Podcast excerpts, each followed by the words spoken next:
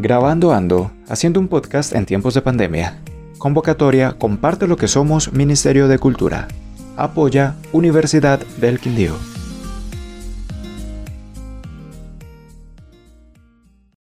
Memorias de Aguacate por María Valentina Naranjo Sánchez. Universidad del Quindío. Memorias de Aguacate.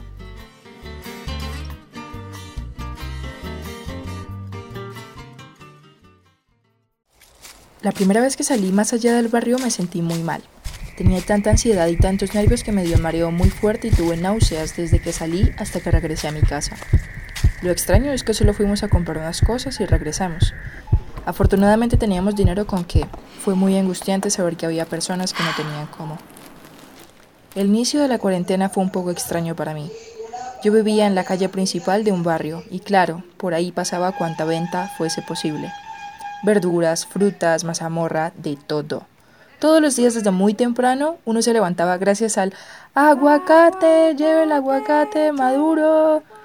Uno no se puede quejar porque son personas trabajadoras que están velando por sus familias y su economía. Pero no les puedo negar que en muchas ocasiones me levantaba de mal genio porque el ruido era exagerado. Era vendedor tras vendedor. Y además los vecinos no colaboraban y ponían música a toda.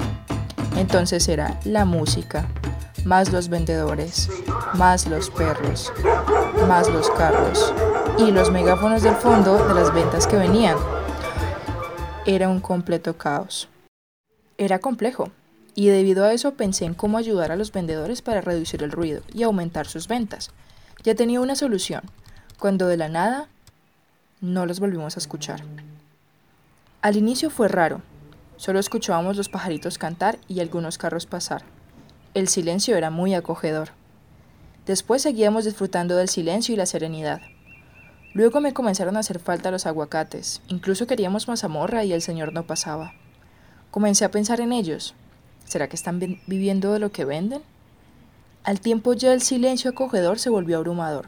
Entonces el vecino metalero comenzó a poner música celta y sonaba hermoso, pero seguíamos sin saber de los aguacates. Ya después comenzaron las clases virtuales, que fueron bastante complejas. Gracias a Dios tenía la bendición de estar en casa y estudiar, ya que muchas personas estaban pasando por momentos verdaderamente complicados. Y bueno, cuando volvieron le compraba a Juan Carreta pasaba. Les pido disculpas por ser tan informal y el giro del tema que he tomado, pero realmente durante este periodo de receso mundial aprendí a valorar muchas cosas, no solamente a mi familia, sino todas y cada una de las cosas que hago. Escucho, veo y respiro. Esta es mi versión de los hechos, una visión distinta de la situación. Espero te haya agradado mi historia. Gracias por tu atención. Cuídate no existe, el futuro es incierto, que no puede vivir. Producción Videocom, serie de podcast coordinada por Damaris Ramírez Bernate y Miguel Ángel Cerón. Este es un podcast de la Sociedad de Amigos de la Comunicación y el video comunitario Videocom, en desarrollo del proyecto Grabando Ando, haciendo un podcast en tiempos de pandemia. Convocatoria comparte lo que somos del Ministerio de Cultura con el apoyo de la Universidad del Quindío.